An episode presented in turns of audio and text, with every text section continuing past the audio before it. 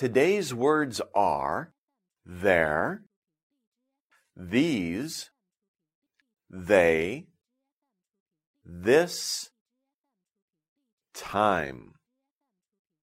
We use there to talk about a place that is far away. For example, the picture is over there, or my house is there. We use these to talk about several things that are close to us. For example, these are my balloons.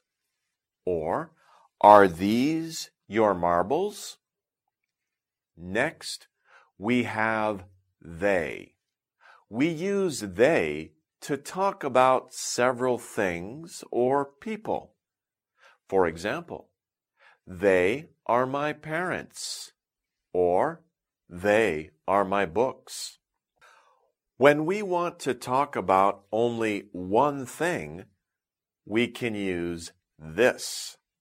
For example, this is my ball. Or, who made this snowman? Finally, we have time. When we want to talk about our schedule, we can use the word time. For example, it is lunchtime. Great. Or it is time to move on. So let's move on to practice and repeat. Now that's it for today. So thank you for studying with me and we will see you next time. Take care.